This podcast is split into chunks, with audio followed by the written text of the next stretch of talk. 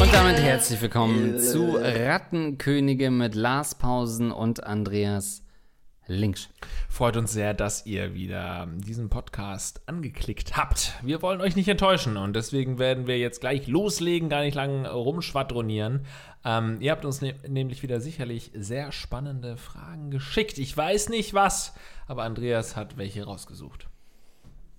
Etwas rattig heißt es im Betreff, ein besonderes Bedürfnis. Hallo liebe Monarchen, ich bin Anfang 30, männlich seit einigen Jahren glücklich heterosexuell verheiratet und ich möchte gerne mal einen Schwanz lutschen.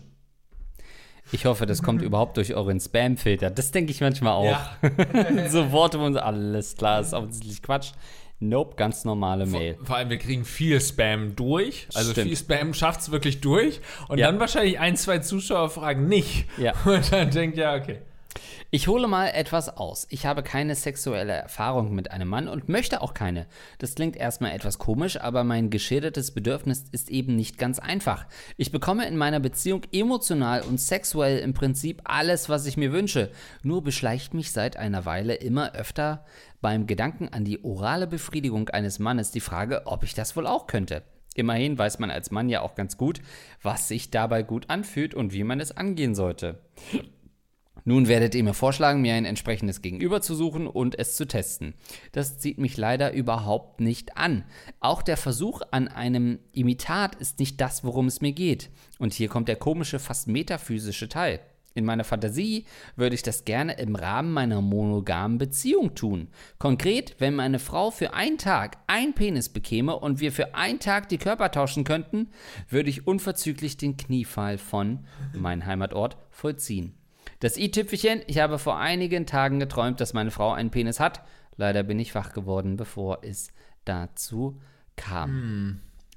Ähm, bei den zwei letzten Sätzen dachte ich gerade, in meiner Fantasie würde ich das gerne im Rahmen einer äh, monogamen Beziehung tun, wenn meine Frau für einen Tag einen Penis bekäme und wir für einen Tag die Körper tauschen könnten. Ist es nicht Kate Bush, äh, If I Only Could, make a deal with God and get him to swap our places? Pff, oh Gott. Da geht es um Vergewaltigung in dem Song. Realisieren die meisten nicht. Aber okay. da geht es darum, ich weiß nicht mal, welcher Song das ist. Das ist dieses I'll be running up that Ach so, road. ja, ja. Okay. So, dieses, der Stranger Things jetzt gerade wieder populär ja, geworden ist. Ja. Da geht es eigentlich darum, dass sie ähm, sexuelle Übergriffe, glaube ich, erdulden muss. Was? Und dann und deswegen haut sagt, sie ab, oder was? Nee. Ja, und im, genau, und im Prinzip sagt, ey, wenn ich einen Deal mit einem Teufel machen könnte, dann, äh, dass wir einmal die Körper tauschen, wie sich das oh. für dich anfühlen würde. Krass. Ja. Das alle feiern aber ich meine, das ist die äh, wahre Bedeutung davon. Und weil ich auch wieder gemerkt habe, dass ich alt bin, dass ich Kate Bush schon vorher kannte, vor Stranger Things Staffel 4. Da merkt man, wie alt man ist. Ähm, aber. Oh, und dann singt es da diese kleine Zwölfjährige oder was? Okay. Stimmt. Mit, ja. äh, als Duett auch. Sam. Sam. Wie, wie, ungeeignet ist bitte dieser Song uh. dann für ein Duett, wenn es wirklich mhm. stimmt, was du gerade für ein Bullshit erzählst? Was ich nicht weiß, also Leute können mich fact-checken, okay. aber es wäre cool, wenn die Leute mich mal fact-checken, endlich. Ja. Aber äh, fast schon ein Klassiker, würde ich sagen, beim Rattenkönige-Podcast. Und man könnte jetzt sagen, ja, das haben wir schon vier, fünf Mal beantwortet. Haben wir wahrscheinlich. Nee. Niemand weiß so richtig, wie wir das beantwortet haben. Äh, inzwischen hat sich die Gesellschaft mhm. gewandelt. Mhm. Aber der Klassiker, ich bin in einer heterosexuellen Beziehung als Mann und würde nichts lieber tun, als einen Schwanz zu lutschen. Ja, aber ich finde, das ist deswegen hat seine Daseinsberechtigung, diese Frage, weil es schon nochmal in eine andere Richtung geht, weil er wirklich explizit sagt, er fühlt sich überhaupt nicht angezogen von dem Mann oder von einem Mann, ja. sondern ausschließlich von diesem Geschlechts, primären Geschlechtsteil, dem Geschlechtsorgan, nämlich dem Penis eines Mannes und dann auch wiederum nicht von einem Mann, sondern von, von der Frau. Das heißt, wahrscheinlich geht es ihm um was geht es? Es geht so ein bisschen auch um dieses haptische. Das kann er natürlich durch einen Replikat, irgendwie einem Dildo oder so nicht, nicht hundertprozentig nachvollziehen. Wobei es, glaube ich, heutzutage, also wenn man teilweise mhm. so diese Sexpuppen sieht, ne, wahrscheinlich gibt es da auch schon wirklich erschreckend gut nachgebaute Penisse. Die er mal lutschen könnte. Vielleicht würde dann endlich sein Albtraum mal äh, beendet werden. Ich stelle mir das gerade vor, wie wenn er eine neue Eisdiele aufmacht, dass er einmal in so einen Sexshop geht und sich einmal durchlutscht durch verschiedene Schwänze, die sie da haben in der Auslage und einmal nee, bisschen zu Silikon, der und dann holt sie noch so hinten einen großen schwarzen Penis aus dem Lager. Könnte der was für sagen? Und dann kommen die Augen raus beim Blasen. So, der ist es, den nehme ich.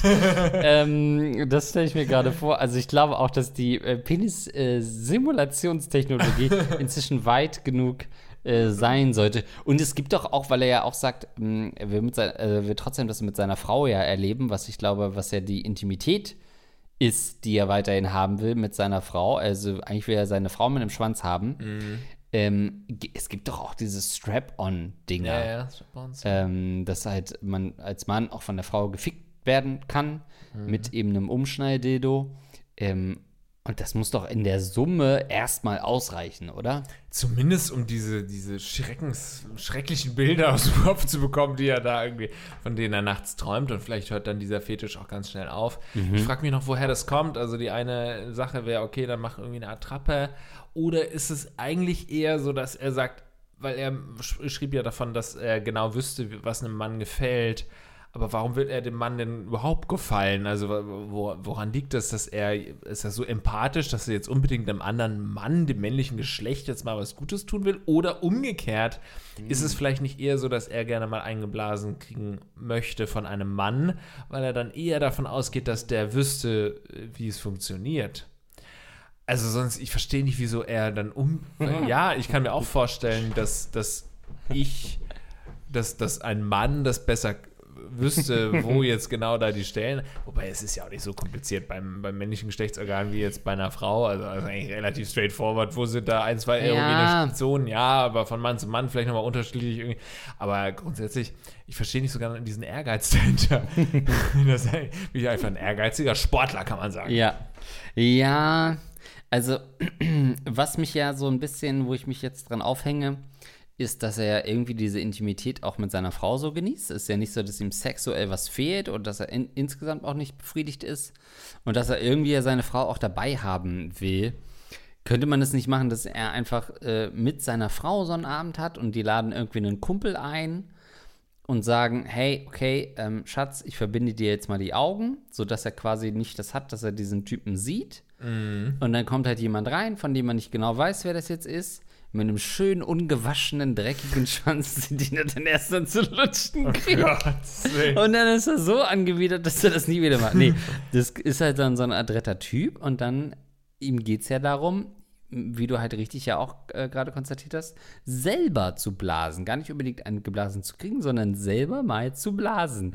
Ich weiß nicht, ob es dieser, mm, mm, guck mal, Schatz, so geht das, so musst du das machen, Faktor irgendwie eine Rolle spielt. Aber einfach dann äh, gewährt man ihm so diese Anonymität oder durch irgendwie so einen so Glory Hole mäßig irgendwie auch weiß nicht jemand gedacht, anders ja. steht auf einer anderen Seite von irgendeiner Wand, so dass er den gar nicht sehen muss, sondern es wirklich nur darum geht, da kommt jetzt so ein Penis irgendwie durch ähm, und den muss er jetzt befriedigen, dann könnte, dann hat er aber nicht diese Connecte und seine Frau ist vielleicht und hält Händchen oder macht mit oder keine Ahnung, whatever. Ähm, dann hat er Oder doch eigentlich übers das, Brett, so dass es aussieht, als sei das ihr. als er das auch, ja genau. Sie steht in so einem Holzschnitt. ja. Genau, und hält ihren Kopf dadurch. Oh Gott. Genau, das finde ich gut, ja. Und sollte das nicht alles ähm, befriedigen, was er eigentlich haben will? Was wäre mit Hashtag Marilyn Manson? Ähm, Aufgedunsen geworden, der Typ. Ja? Ja, geboot, äh, rausgeboot worden beim Wacken, habe ich gehört dieses Jahr. Ah, okay, aber das ist ja auch gefundenes Fressen, oder? Für die. Hm, wahrscheinlich schon.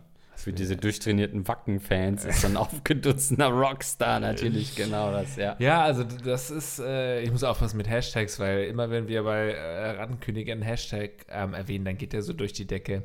Da müssen wir mal ein bisschen aufpassen. Also Hashtag Marilyn Manson soll jetzt nicht morgen wieder in den Trend sein. äh, haltet euch zurück mit dem Getippe, ihr kleinen Ratten.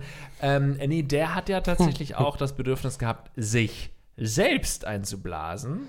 Da kommen wir zur Ah, nächsten stimmt. Runde, nämlich ähm, wäre es wäre ja ein Problem für dich, mit einem anderen Mann einzublasen, aber wäre es vielleicht okay für dich zu sagen, du willst dir selbst einblasen, dann Nämlich könntest du ja ähm, das sehr gut organisieren durch eine Operation. Hat er das, glaube ich, hinbekommen. Marilyn Manson damals hat ja seine Rippen, Rippen rausnehmen, irgendwie ne? Rippenbogen Stimmt. 3 bis 5 einfach abmontieren lassen.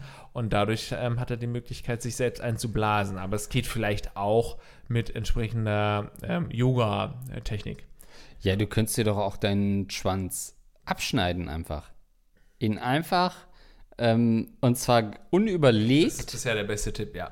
unüberlegt trinkst du jetzt einfach einen Shot Wodka und gehst dann in, in deine Gartenscheune, holst eine riesige Gartenschere und klemmst dir damit den Schwanz ab. Und was dann passieren wird, ist, dass du elendig verblutest und verreckst und gar nichts mehr davon hast. Ähm, nee, also im Idealfall kommst du dazu, dir dann muss dieser abgeschnittene Schwanz möglichst schnell äh, Aber das muss ja echt schnell gehen. Da muss er echt genüsslich werden. und schnell. Bleibt er dann auch steif? Ne, dann wird Ja. er wahrscheinlich schlafen. Du musst ihn erstmal, musst du ihn dir selber, äh, nee, deine Frau muss ihn dir so lange anblasen, bis du kurz davor bist zu kommen. So dass es hoch genug steht, das Sperma, dann schnippelst du dir mit einer Heckenschere Oh ab und bringst dich über den Berg. und dann geht ihr alle mal ins Bett und denkt euch, was für ein abgefuckter Abend das war. Äh, ich denke auch sofort natürlich an diesen Ro äh, Kannibalen von Rotenburg. Sowas könntest du natürlich auch überlegen, ob du eine Annonce schaltest. oh Gott. Das ist ein Aufruf zur Straftat, dafür können wir in diesen Knast kommen. Deswegen ist alles Satire. Äh, Rattenkönige Stimmt. ist immer Satire und Parodie, das war kein Ernst. Aber äh, solltest du es ernst nehmen, könntest du jemanden den Schwanz abschneiden und essen. Aber ist Also. Satire, ist Satire. Ist Satire. Aber wenn, ähm, Dann genüsslich. dann empfehle ich dazu eine schöne Ochsenschwanzsuppe. Ne, so Du ein könntest bisschen auch. Meerrettich. Ich finde es immer gut mit Meerrettich. Ich mochte das, was du gesagt hast. Ähm, dass es ihm ja vielleicht nicht so fremd ist, wenn es quasi sein eigener Schwanz ist. Ja. Was ist, wenn du einen Sohn zeugst? Oh Gott, okay. Können wir die nächste Frage machen?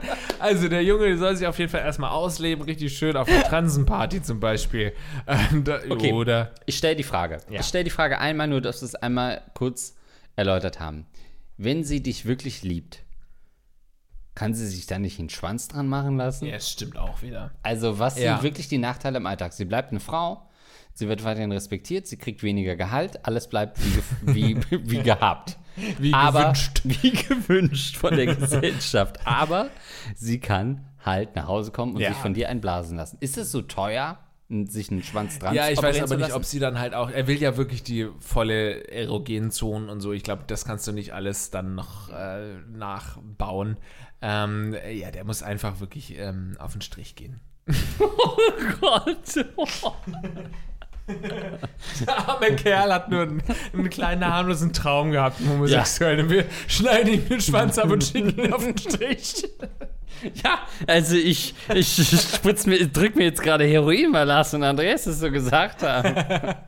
Ja, aber was, wir hatten keine andere Möglichkeit. Es gab keinen anderen Tipp. Herr Richter, Herr Oberstaatsanwalt, also bitte überlegen Sie doch mal, was hätten wir denn sagen sollen? Na gut, also jetzt zitieren Sie aus der Anzeige, die sechs Wochen alt ist, meine Güte. Also alles Satire, weiter geht's. Äh, und zwar geht es weiter mit einer ganz anderen Frage, aber auch sehr interessant. Soll ich ihm noch eine letzte Chance geben für unser Kind? Hallo ihr Lieben, mein Ex und ich verstehen uns nicht mehr so gut. Unsere Probleme sind sowas wie ich bin Veganerin und er Omnivor und er will Fleisch im Haus essen, trotz der Vereinbarung und Kompromissen, dass es im Haus nur Eier und Fisch geben würde, bevor wir zusammengezogen sind. Dazu haben wir noch eine einjährige Tochter, die ich seit Monaten mehr oder weniger allein großziehe, da er immer zu einem Kumpel abhaut und dort auch tagelang, wochenlang bleibt und übernachtet. Hinweis, es ist wahrscheinlich kein Kumpel, meine Liebe. Sobald er von mir genervt oder allgemein überfordert ist. In den letzten zwei Monaten habe ich ihn nur selten gesehen und jedes Mal, wenn er wieder abhaut, tut, er es, tut es erneut sehr weh. Es, äh, er hat mich um eine pa Pause und Geduld gebeten, denn er braucht Zeit, um nachzudenken und zu verstehen, ob er mit mir zusammenbleiben will oder nicht. Ich habe nun entschlossen, mit dem Kind auszuziehen. Da er sich nicht entscheiden konnte und ich nicht unendlich in diesem emotionalen Elend warten kann, habe ich bei unserem letzten Streit für ihn entschieden, dass nun Schluss ist. Auch wenn ich Angst habe, mich nie wieder verlieben und nie wieder jemandem vertrauen zu können. Die Entscheidung wegzuziehen steht fest, aber sollte ich ihm noch eine letzte Chance geben für das Wohl unserer Tochter, die ihn liebt? Man könnte vielleicht in zwei verschiedenen Wohnungen leben und trotzdem die Familie zusammenhalten. Das sage ich, weil ich mir ziemlich sicher bin, dass er in ein paar Monaten zu mir zurückkriechen wird, weil er ohne mich nicht leben kann. Ja, sowas ist schon mal passiert. Und da ich ihn so sehr, äh, da ich in ihn so sehr verliebt bin wie er in mich, könnte ich wieder schwach werden. Außer ihr empfiehlt mir, ihm keine Chance mehr zu geben. Okay. Puh. Wir haben jetzt die Verantwortung, eine komplette Familie zu zerstören. Ich mag diesen Twist von, hey, wie kann ich mir am besten ein, wo kann ich am besten einen Schwanz blasen, zu entscheidet über meine komplette Zukunft und die meiner Tochter. Oh Gott. Bitte. Es ist eine sehr schwierige Frage. Du hast sie noch nicht beantworten können, weil es einfach auch nicht zu beantworten ist. Wir kennen natürlich auch die ganzen Details nicht und so. So wie du das schilderst, immer nur eine Seite, die wir jetzt hören, aber sie, sie klingt ja doch recht eindeutig. Ist das ja ein Typ, der nun mal nur wirklich überhaupt gar kein Verantwortungsbewusstsein hat für sein Kind. Also es ist ein Rotzevater, würde ich sagen. Ein Rotzevater. Ja. Ähm, geboren natürlich aus einer ähm, sehr patriarchalen Gesellschaft, in der irgendwie so der Mann auch irgendwie nicht jetzt als Vater betrachtet, ja, beziehungsweise die, sagen wir mal so veraltete Vaterrollen, ähm, unterstelle ich ihm jetzt einfach mal, ohne viel gehört zu haben. Aber es scheint ihm nicht so wahnsinnig wichtig zu sein, die Erziehung seiner Tochter äh, mit voranzutreiben, weil er ja dann doch ähm, sich häufiger dazu entscheidet, einfach wochenlang wegzugehen. Ich finde es total schwierig. Ähm, so, ich bin ja auch Vater, ähm, die, die Frage irgendwie zu beantworten, weil man weiß immer nicht, was ist da vorgefallen, so wie viel Streit gab das. Aber ich kann mir ehrlich gesagt einfach nicht vorstellen, dass man die Entscheidung irgendwann trifft, zu sagen, jetzt hau ich so lange ab, wochenlang komme ich nicht mehr nach Hause. Ja, ich kann das äh, nachvollziehen, dass man irgendwie sich mit seinem Partner, Partnerin irgendwie so zerstreitet, dass man von der oder dem nichts mehr wissen will. Aber wenn man sich irgendwann dazu entschieden hat, eben dann doch ein Kind in die Welt zu setzen, ist das einfach sekundär. Dann kannst du nicht sagen, ja, aber ich will halt diese Frau nicht sehen, weil die ist irgendwie so toxisch oder keine Ahnung, die ist immer so gemein zu mir. Weil gleichzeitig bedeutet das halt, wenn du wochenlang zu deinem Kumpel gehst, dass du dich um deine, dein Kind nicht kümmern kannst und dein Kind nicht siehst. Und das ist dann für mich einfach die primäre Sache, um die man sich kümmern sollte. Und die macht er nicht. Also es ist ein absoluter Rabenvater, den man natürlich eigentlich verlassen sollte. Andere Frage ist, sollte man komplett die, den Kontakt zu diesem Menschen streichen, wenn du sagst, deine Tochter ist halt super verliebt in ihn und du würdest ihn, äh, nicht verliebt, dich liebt ihn und du würdest ähm, ihr irgendwie das Herz brechen, dann muss man sich wahrscheinlich dann doch wieder irgendwie zusammenraffen und sagen als Eltern, naja, dann treffen wir uns halt doch ab und zu und du hast die kleine ab und zu mal irgendwie an einem Wochenende, wenn es dir gerade passt und du nicht beim äh, Ficken bei deiner Affäre bist hm. oder irgendwie FIFA zocken beim Kumpel bist. Aber auch da wieder nächster Schritt. Und damit beende ich dann auch ähm, meine, meine, Argumentation, lieber Herr Anwalt. Ähm, hm. Wenn du den Eindruck hast, er ist zu dir offensichtlich irgendwie toxisch oder irgendwie Kacke und ja, deine Tochter liebt den zwar noch, aber auch nur so aus einem alten, aus alten Denke ist halt der Papa ähm, eigentlich tut er ihr nur äh, Böses und irgendwie verletzt sie jedes Mal, wenn er so lange abhaut. Ich glaube, dann kann man auch irgendwann die Entscheidung treffen, wenn das richtig geklärt ist, dann, ja, dann haue ich jetzt auch ab von dem. Und dann muss meine Tochter eben auch Abschied nehmen von dem. Ja, es ist schwierig, ne? Also ich meine, die Tochter ist eins, wie viel kriegt die schon mit? Natürlich hat sie eine enge Bindung, aber sie hat noch nicht so ein Verständnis von der Welt. Ach, die ist eins erst? Ja. Ja, okay. Dann? Naja, also dann ist es, unterschreibe ich das, also. weg mit das, dem? Ja, die wird es ja nicht mitbekommen, also die wird es ja. ja nicht mitbekommen, wenn der weg ist. Der wird ja. die vielleicht einmal heulen und, und gut ist, dann machst du ja, ja, gut, jetzt geht's weiter. Ich glaube auch. Also das macht es halt immer schwer, solche Kinder, ne, die werten halt solche Streits immer ganz anders auf ähm, weil halt alles irgendwie so diese, diese Komponente hat. Man kann sich nicht mehr vernünftig streiten und vielleicht auch mal eine Auszeit gönnen, weil halt irgendwie immer die Tochter dabei ist und das dann eine ganz andere Ebene auch kriegt für so, für so Streits und für die Verantwortung in der Beziehung. Ähm, und trotzdem würde ich irgendwie sagen, ja, solltest du ihm noch eine letzte Chance geben? Ja, solltest du dir schon machen. Alleine, damit du dir nichts vorwerfen kannst, Ähm, und für die Tochter äh, das sehen und das kannst du ihm ja auch nochmal klar machen, hey, hier geht es nicht nur um, wie wir zueinander stehen, sondern eben auch um die Kleine. Und wenn er dann immer noch sagt, ist mir egal, ich will hier weg, dann kannst du ihn sowieso nicht aufhalten oder dann wird er früher oder später eh verschwinden. Ähm, und dann ist es das Beste für dich und die Kleine, auch jemanden zu finden, dem, für den es kein Problem ist und der sich darum kümmert. Ähm, aber diese letzte Chance solltest du ihm wahrscheinlich schon noch geben, weil es einfach, es ist bigger als du bist.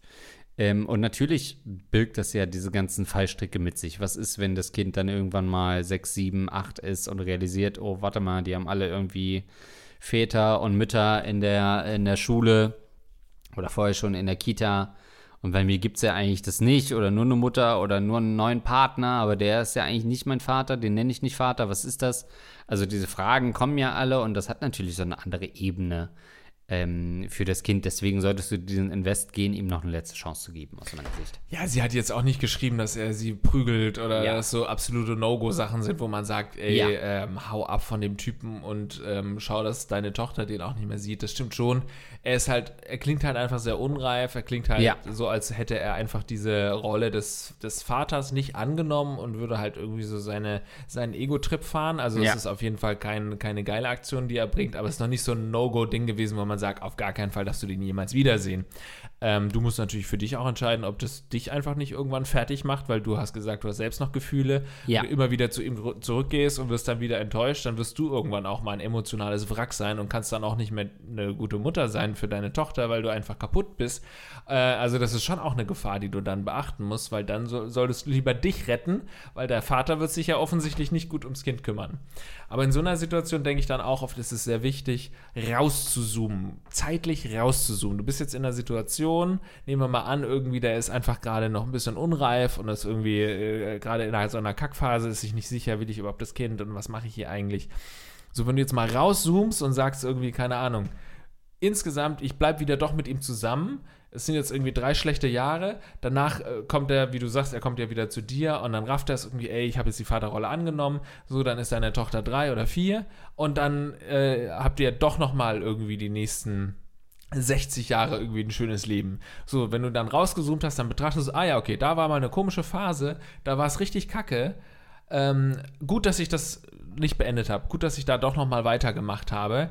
In der Situation fühlt es sich total an nach Weltuntergang und das ist furchtbar und ich muss ihn verlassen. Rausgezoomt könnte es sein, dass du im Endeffekt sagst, gut, dass ich noch mal versucht habe. Aber jetzt habe ich dir natürlich verschiedene Sichtweisen ähm, aufgezeigt. Ähm, die eine hat gesagt, hau sofort ab. Die andere sagt, ey, zoom mal raus und, und chill mal. Einfach, weil wir es nicht sagen. Wir können es nicht vollends beurteilen. Ja, und wir können dir die Entscheidung vor allem auch nicht abnehmen. Das willst du ja gerade ein bisschen. Das können wir nicht machen. Das, das musst du machen. gut, dass du das nochmal bekräftigst, dass wir als wir gute Laune Podcast das hier natürlich nicht, zumindest nicht äh, rechtskräftig machen können. ähm, aber ähm, ja, also er hat natürlich andersrum auch ein Anrecht, seine Tochter zu sehen. Und die ist natürlich auch Teil seines Lebens, ob er das jetzt akzeptiert oder nicht. Aber wahrscheinlich hat er irgendwann ja mal die Vaterschaft anerkannt mit der Geburt. Und hat natürlich auch ein Recht, sie zu sehen. Und, und das musst du halt, so weird das klingt, irgendwie getrennt von dieser Beziehung sehen. Ne? Es kann natürlich auch ein Leben geben, wo ihr euch trotzdem regelmäßig seht und keine Beziehung mehr miteinander habt, aber irgendwie ein Austausch stattfindet rund um die Tochter oder ihr sie abwechselnd seht oder wie auch immer. Auch das muss ihm natürlich gestattet werden. Ähm, und das macht es halt genauso kompliziert, weil da äh, wahrscheinlich zwischen euch immer noch Gefühle ähm, im Spiel sind. Ähm, ja, wichtig ist, glaube ich, also du hast auch keine Altersangaben jetzt gegeben. Das klingt aber eher so, als seid ihr jungen Eltern ähm, äh, geworden, einfach vom, vom Reifegrad von ihm her. Wahrscheinlich ist er 32, würde ich schätzen. Äh, so wie er sich verhält, nachdem wir es hier rauslesen können. Ähm, also, das gehört einfach ähm, zu diesem Prozess dazu. Und du musst halt zum einen, wie Lars richtig sagt, bedenken, was ist vielleicht für deine Tochter wichtig und der richtige Weg, zum anderen aber eben auch nicht selber dran äh, kaputt gehen an dieser Sache, weil für dich ist es halt auch nur eine Beziehung in Anführungszeichen. Aber du hast halt mit diesem Mann ein Kind gezeugt und das birgt natürlich auch ähm, lebenslange Verantwortung und einen lebenslangen gemeinsamen Nenner, den ihr habt. Und das ist dieses Kind. Das stimmt. Und, und wir sind ja auch in einer Zeit, wo das jetzt nicht mehr unnormal ist, dass sich die Eltern trennen. Es ist wahrscheinlich sogar eher äh, Ausnahme, wenn sich die Eltern nicht getrennt haben. Ja, es ist ja? unnormal, wenn man Leute ja. trifft, die eine gesunde Beziehung äh, kennengelernt haben durch ihre Eltern. Ich, Ja, ja. ich habe neulich jemanden getroffen, der mir so erzählt hat, ja, und dann habe ich da mit Papa und Mutter und Geschwister, ist auch alles cool und die leben alle zusammen. Ja, und, peinlich, ne? Und dann ich so, hä, was bist du denn für ein scheiß dummer Freak? was soll das denn? Äh, Wie, man lernt da alle kennen, da ist niemand irgendwie in der Klapse, niemand ist weird, niemand ist weg, niemand ist tot, niemand ist irgendwie äh, ge- geschasst von der Familie. Das ist eher die Ausnahme. Ja. Und peinlich auch. Also Unangenehm wenig Tiefe. Ich mag ja. Tiefen. Keine Story, Apfel, kein Abgrund. Abgründe, Abgründe, ja. nee, deswegen, also das ist ja jetzt nichts Abnormales mehr zu sagen, wir machen so Patchwork, du findest einen neuen Typen, äh, deine, deine Frau, äh, dein, deine Tochter wird trotzdem noch Kontakt mit dem Vater haben, das kann er dann le se letztendlich selbst beeinflussen auch, wie viel Kontakt das sein soll. Also so eine, so eine Alternative gibt es natürlich auch, so eine Möglichkeit. Puh, ähm, wie politically äh, scharf bist du heute? Wie, Ich bin halt gar nicht so scharf, Ja, merke ich auch, ne? aber ja, mach doch. Sicher? Ja, pisst mich an. Also es geht um die Verwendung von, sag ich mal, Begriffen, die vielleicht auch, äh, ja. Oh, nee, das machen wir, machen wir beim nächsten Mal. Ja, vielleicht. sag ich doch. Ja, dann ja, sagst du, ich wollte dich Ich doch da schon. ja, ja, dann sagst du doch gleich und nicht, äh, gib mir einfach Depp. Ähm, gut. Der Komm, Unter- gib's mir jetzt. Der Untergang der Welt, ein Update. Sehr geehrte Barone von Linkspausen, nachdem ihr äh, vor circa zwei Jahren meine Frage zum Untergang der Welt und letztes Jahr meine Frage zum Tragen von Frauenkleidern beantwortet habt, das darf man nicht vergessen, auch Weirdos müssen diesen ganzen Klimawandel und Co. erleben, wende ich mich erneut an euch. Ich bin männlich 25 und immer mehr überzeugt, dass wir die Ratten auf dem sinkenden Schiff sind. Es ist mal wieder Sommer und erneut der heißeste in x Jahren. Krieg ist tatsächlich ausgebrochen und ein zweiter steht vielleicht vor der Tür. Und Corona gibt es immer noch. Obwohl ich noch alles tue, was ich kann, um das Klima zu schützen, sehe ich da wenig Hoffnung. Ich habe mich mit der Situation ziemlich abgefunden. Ich gehe meinem Alltag nach, soweit ich muss, tue aber sonst alles, was mir in den Sinn kommt, als gäbe es kein Morgen. Schließlich sind wir vielleicht die Letzten, die hier Spaß haben. Was haltet ihr davon? Weiter so nebenher leben und so hart ablenken wie möglich oder lieber mal wieder so leben, als könnte ich irgendwann mal Rente kriegen? Vielen Dank für den Content. Starke Frage, auch nichts für jetzt die äh, Absackerrunde. Hier muss man sagen, es ist natürlich auch ein sehr schweres Thema. Aber ich springe sehr gerne drauf an, weil ich mir da gestern erst just Gedanken drüber gemacht habe. Ich glaube, auf Twitter hat einer geschrieben, der so, ich glaube, der ist Arzt, irgendwie heißt Joe, Assistenzarzt oder so, auch ein ganz bekannter Twitterer. Naja, und er schrieb irgendwie sowas von wegen, wir alle sind sich einig, in äh, 20, 30 Jahren ist hier alles vorbei und die Welt geht unter und es wird total scheiße und so. Und trotzdem kriegen Leute Kinder und setzen Leute Kinder in die Welt. Ich bin da ganz unironisch beeindruckt von, schrieb er so. Und auch an seinen Kommentaren dann äh, auf die anderen Kommentare hat man gesehen, dass er halt einfach vom Weltuntergang ausgeht und so. Also, ich bin ja nun der Letzte, der in irgendeiner Weise äh, Leugner ist, was, was so Klimawandel angeht und so. Aber ich finde es schon teilweise gefährlich, wie schnell man in so eine krasse äh, Untergangsstimmung kommen kann. Auch beim Thema Corona so. Also die Corona-Skeptiker haben ja, also die Schwurbler, haben ja oft gesagt, nee, das, die Leute kriegen nur Angst eingeflößt und eine Gesellschaft voller Angst, das ist doch scheiße und so weiter. Das war das einzige Argument, dem ich immer zugestimmt habe. Ja, man sollte eben nicht gucken, dass die Gesellschaft total beängstigt jetzt durch die Gegend läuft, sondern man soll einfach verstehen, was Corona ist, wo die Gefahren sind und so weiter. Aber dass man jetzt irgendwie der ganzen Generation Angst macht, da hat niemand was von. Habe aber gleichzeitig gedacht, ach, so viele werden nicht Angst bekommen. Stellt sich raus, natürlich haben super viele irgendwie Angststörungen bekommen und viele sagen halt wirklich so, nee, ich habe so Angst, ich traue mich nicht mehr aus dem Haus und haben, sind wirklich total verängstigt worden dadurch. Mhm. Also durch die richtigen wissenschaftlichen Warnungen werden Leute irrational stark beängstigt. Das ist das Beispiel Corona. Und das ist jetzt mein Bezug auf ähm, den Klimawandel und so weiter. Richtig ist natürlich, dass sich einiges ändern wird, dass es auch katastrophale Auswirkungen haben kann. Aber ich lege mich jetzt einfach mal wirklich fest und ihr könnt mir in 30 Jahren diese Folge zeigen, wenn es anders gekommen ist. Aber die Welt wird so schnell nicht untergehen. Es wird natürlich total katastrophal und für einige Regionen auf der Welt wird es noch viel katastrophaler und es wird riesige Bewegungen geben äh, an, von Menschen, die dann weg von diesen schlimmen Gegenden gehen, wo es wirklich nur noch Trockenheit und nur noch äh, Brennen und Höllenfeuer gibt und so weiter. Berlin dass meinst das, ja, dass sich sowas alles irgendwie konzentriert auf einen kleineren Bereich und dass das wiederum Probleme gibt und Wasserknappe. Das bestreite ich ja gar nicht. Aber in 30 Jahren werde ich trotzdem noch ganz normal, sage ich jetzt mal, einen Beruf nachgehen. Und meine Tochter wird eine wahrscheinlich glückliche 30-Jährige sein, hoffe ich. Ja, ähm, du wirst natürlich deinen Beruf äh, hauptsächlich unter Wasser wahrscheinlich. Ist egal, ich bin Taucher. Du bist ich bin Taucher. Taucher. ist egal. Du wirst aber durch äh, Sperma äh, tauchen müssen, wie wir in der letzten Folge geklärt haben. Ähm, naja, also ich finde alle Zeichen objektiv gesehen, egal welchen Wissenschaftspodcast man hört, egal welche Prognosen man anhört, äh, von Insektensterben bis Waldsterben, man kann eigentlich an jedes Wort und an jedes äh, Wetterereignis einfach das Wort Sterben dran klappen und es passt zur gegenwärtigen. Situation. Wir liegen jetzt gerade, der Rhein ist komplett ausgetrocknet, dann gucke ich heute Gardasee, kannst du 100 Meter reingehen, weil alles äh, komplett ausgetrocknet ist. Also wir sind schon in einer Häufung von, ähm, von Notzuständen und von Katastrophen ökologischer Natur.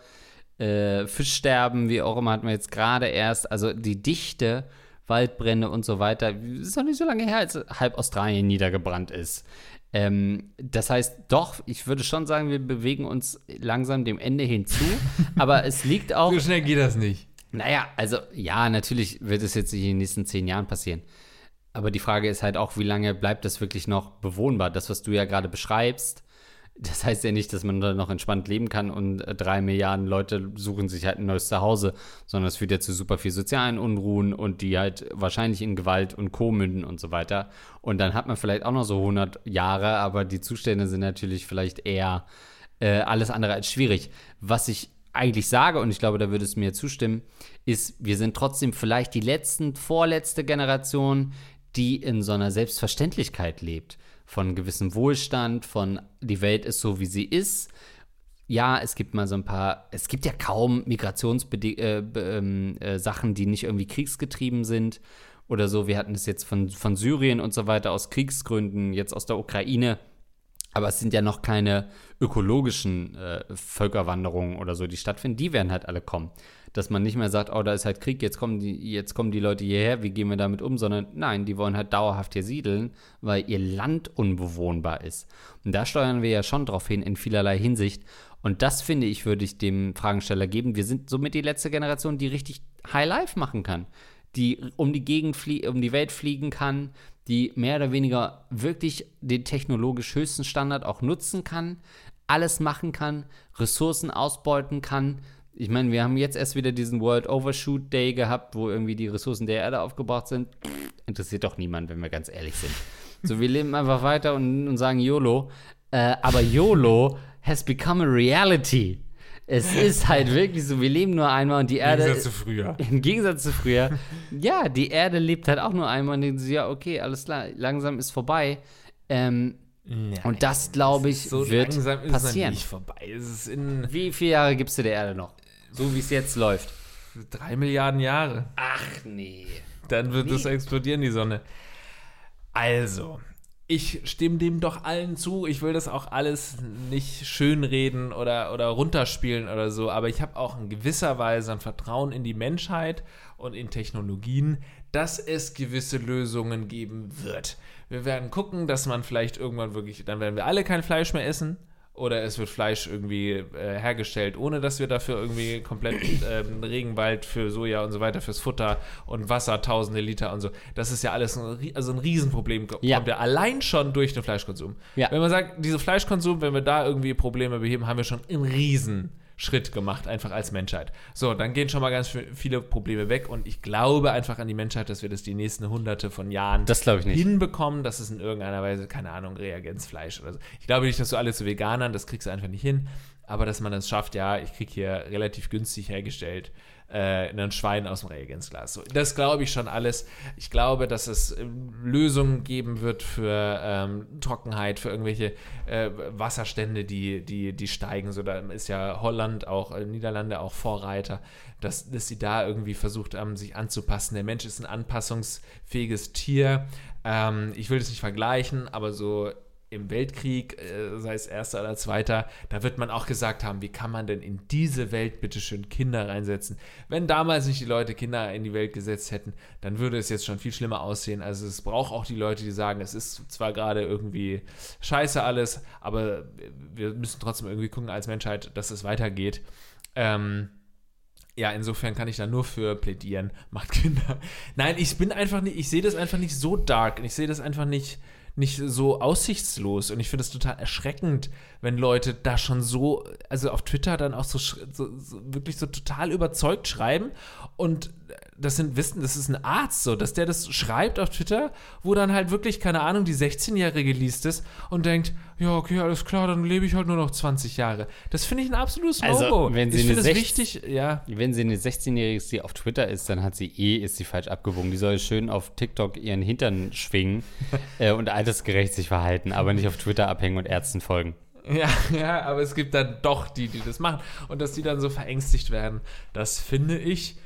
Also, Ich weiß nicht, ist auch eine gewisse Verantwortung, dass man auch mal, ja, realistisch die Sachen betrachtet und sagt, nee, in 30 Jahren wird nicht die Welt untergegangen sein. also was ich. Das sagt doch auch kein Wissenschaftler, keine was, Wissenschaftlerin. was das Hauptproblem ist an dem, was du sagst, also auch so Sachen wie das Sterben der Meere und so weiter.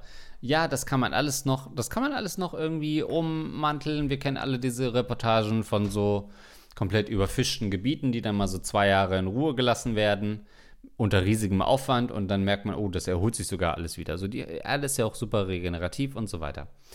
Ähm, was in der Corona-Sache jetzt für mich wieder so offensichtlich geworden ist, du appellierst so ein bisschen an den gesunden Menschenverstand und irgendwie die Leute, die Menschen werden schon irgendwie richten und sind ja vernünftige, rationale Wesen. Und das hat für mich so gezeigt, dass so diese sozialen Dynamiken, die entstehen, nicht unbedingt ähm, gewährleisten, dass man sich auf so einen Common Sense wirklich einigen kann. Corona hat für mich wieder gezeigt, dass du wirklich nicht bei einem gewissen Basisstandard anfangen kannst, sei es Vertrauen in Medizin, Vert äh, Rücksichtnahme auf andere Leute und so weiter. Das sind alles Tugenden, würde ich mal sagen, oder, oder Eigenschaften, wo man sagen müsste, die bräuchten wir als Grundstock, um größeren Krisen zu begegnen. Und das sehe ich einfach nicht. Sondern es geht eher darum, dass sich jeder selbst der Nächste ist und, und solange für seinen eigenen privaten Bereich alles okay ist, wird man auch weitermachen können. Aber sobald es um vielleicht ein größeres Bild gibt, wo, äh, geht, wo man selber ein Stück zurücktreten müsste, seine eigenen Interessen zurückstellen äh, müsste, um vielleicht für das Wohl der Menschheit zu sorgen, sehe ich komplett schwarz. Ist ein sehr pessimistisch, pessimistisches Weltbild, das ich verstehen kann, aber nicht unterschreiben würde. Gerade die Corona-Zeit hat doch gezeigt, dass wir es eigentlich, klar, es gibt diese Schwurbler, es gibt diese krassen Bewegungen, die da total äh, in eine andere Richtung gegangen sind. Aber wir haben doch gesehen, dass eigentlich ein Gros der Deutschen, zumindest geht es wirklich von unserer Gesellschaft aus, in eine Richtung gegangen ist. Wir haben alle an einem Strang gezogen. Es haben sich, wenn du in die U-Bahn warst, haben sich 95 Prozent, 98 Prozent der Leute an die Maskenpflicht gehalten. Es haben sich die Leute an Homeoffice gehalten und so. Diese Gesellschaft hat schon in diesem Krisenmodus funktioniert. Es gab diese Unruhen, ähm, die manchmal auch ein bisschen wahrscheinlich krasser dargestellt und aufgebauscht werden von Medien und dadurch dann wieder sprechen wir wieder von der Angst, die so ein bisschen übertrieben geschürt wird ähm, weil eben diese Themen so groß gemacht werden. Insgesamt muss man doch sagen, ist die Menschheit auch okay durch diese ganze Kurve. Es hätte, glaube ich, viel schlimmer werden können. Wenn alle so gewesen wären wie die Schwurbler, dann hätten wir einfach so viel mehr Prozent, äh, so viel mehr zigtausend Tote einfach gehabt. Und das ist aber nicht passiert, weil eben man als Gros der Gesellschaft doch irgendwie an einem Strang gezogen hat. Das kann sich verändern, klar, da gibt es Strömungen und so ähm, Bewegungen, ähm, die dann dafür sorgen könnten, dass man eben vielleicht dann doch keinen Common Sense mehr hat in dem einen oder anderen Bereich. Das sind alles Gefahren, die absolut realistisch sind. Aber wir sind als Gesellschaft Demokratien auch schon relativ weit gekommen und ähm, Mm. ah, wir, wir schaffen das auch in gewissen Sphären, das noch zu verteidigen. Ich bin da nicht so ganz pessimistisch. Ja, ich weiß auch ja, was du meinst, aber ich sehe, er hat diese Krise für mich gezeigt, wie volatil alles ist. Sei es die Weltwirtschaft mit irgendeinem, äh, weiß nicht, irgendeinem Schiff, was in China äh, die Ever Given da irgendwie quer steht und was das bedeutet für yeah. Jahre. Heute ja immer noch die Häfen komplett überlastet und so weiter. Ähm, für die Weltwirtschaft, was zeigt, wie brüchig unser System ist. Ähm, die Menschheit, wo hatte ich das neulich erst wieder, wo ich auch dachte, ja, alles klar, im Zweifel würden mich die Leute jetzt hier killen, um, um selber rauszukommen äh, aus der Situation. Ich glaube, es war einfach, ja genau, es war in dem äh, ICE-Waggon, wo ein Waggon keine äh, Klimaanlage hatte, wo ich dann musste, und dann musste ich mich zu anderen Waggons setzen. Dann gab es eine Durchsage, hey, bitte macht Platz, nehmt eure Taschen runter, damit die Leute da sitzen können. Und du hast gesehen, die Leute waren eher so, oh, okay, wow, ich sitze hier eigentlich zu alleine auf meinem Zweierplatz, jetzt kommen die Leute da, die komplett durchgeschwitzt sind von den zwei Stunden. Also dieses so Werte wie Mitgefühl und so weiter, die sind es, glaube ich, am Ende. Natürlich gibt es immer diese schönen Stories, die irgendwie Stern TV Mensch des Jahres, ach toll, wie du da die Leute aus dem reißenden Fluss und so gezogen hast. Das sind schöne Geschichten, aber ich glaube, es braucht halt, es, es braucht für unser Sozialsystem nicht 60 Prozent, die sich scheiße verhalten. Es reichen diese 10 Prozent Schwurbler, die irgendwie Macht haben äh, oder sich Macht nehmen, weil sie irgendwie, weil sie ins Kapitol stürmen oder irgendeinen Scheiß mhm. machen oder, oder von einer Person aufgewiegelt werden um Leute zu Attentaten zu bringen und so weiter, die unser gesamtes Sozialsystem stören, weil unser Sozialsystem darauf basiert, dass alle Leute sich an gewisse Regeln halten. Und wenn sich ein kleiner Teil nicht an Regeln hält, stellt das alle anderen vor riesen Herausforderungen. Und ich glaube einfach in so einem Umfeld, wo eh das Ökosystem krankt, wie auch immer das repariert werden kann, ähm, könnte das einfach sehr, sehr schnell zu einem dystopischen Szenario führen. Natürlich stellt sich das auch keiner vor. Es liegt auch, finde ich, in der Natur des Menschen, sich das nicht so auszumalen. Wie viele Studien sieht man denn von Forschern, die irgendwie sagen, ja, wenn wir so weitermachen, dann ist in 50 Jahren äh, sind hier 32 Grad. Dann denkt man noch, oh, okay, 32 Grad, ja, schafft man doch immer noch irgendwie. Nur ja, gut, aber was es wirklich für die Welt bedeutet, malt man sich nicht aus, weil es auch irgendwie dazugehört, sich nicht alles so zu realisieren und wirklich vor Augen zu führen, sondern man lebt ja einfach so mit und hofft im Endeffekt, dass es irgendwer anders schon regeln wird. So, man denkt halt, okay, ja, Emissionen sind krass, aber das sind ja eigentlich die 50 großen Konzerne oder Länder, die machen das und solange die nichts machen, muss ich auch nichts machen. Mhm. Und ich glaube, wenn es nicht von oben ein Regulativ gibt, was die Erde rettet, wie auch immer dieses Regulativ aussehen wird, von der Gesellschaft heraus wird es erst so weit kommen, wenn es wirklich in die persönlichen Bereiche jeder einzelnen Leute eintrifft und dann ist es meist wahrscheinlich zu spät.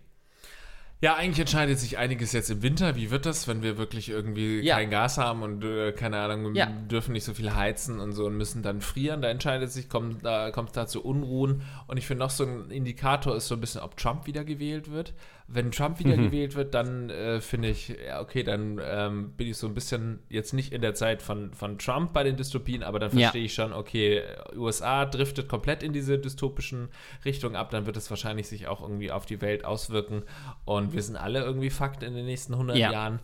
Aber auf der anderen Seite muss man auch sagen, so eine Sache wie Corona, ne, wenn du irgendwie vor Corona ein Buch geschrieben hättest und hättest gesagt, so als Prämisse nehme ich jetzt mal an, wir haben eine, eine internationale, also eine Pandemie und alle müssen mhm. zu Hause bleiben, die Geschäfte, und die dürfen nicht mal mehr raus in die Geschäfte und dürfen nicht mal mehr in die Bars und so gehen.